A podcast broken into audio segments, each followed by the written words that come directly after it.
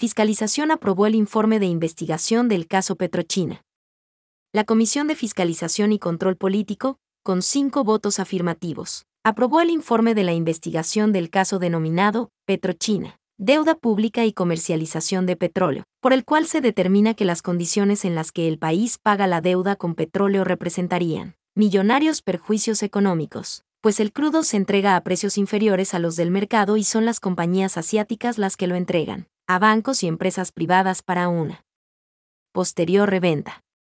Fernando Villavicencio, presidente del organismo, en su presentación del informe, indicó que el expediente recoge 13 años de información publicada en los principales medios de comunicación del Ecuador y el mundo, así como documentos que en su momento fueron declarados como secretos y barra diagonal o reservados, de los cuales se desprende que más de 4.700 millones de dólares fueron a parar en manos de empresas intermediarias extranjeras, en perjuicio del Estado ecuatoriano.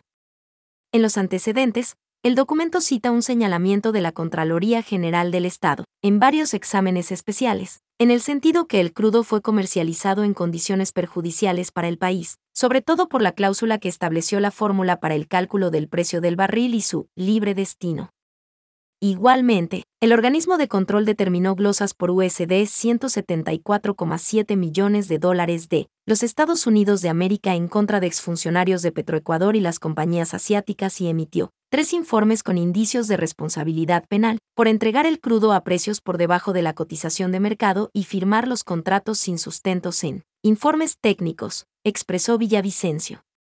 La mesa legislativa recomienda, entre otros aspectos, remitir el informe a la Fiscalía General del Estado para que investigue el presunto cometimiento de delitos, teniendo en cuenta que desde el año 2017 se encuentra aperturada la indagación previa número agosto de 2017 por denuncia del hoy presidente de esta comisión.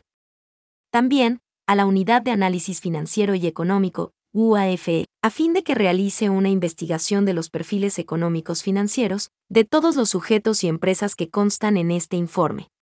Asimismo, el documento será enviado a la Corte Constitucional para que certifique si emitieron dictamen previo de constitucional respecto de los convenios internacionales suscritos con China para el otorgamiento de las líneas de crédito, a la Contraloría General del Estado y a la Presidencia de la República para que tenga conocimiento de los hallazgos encontrados en esta investigación.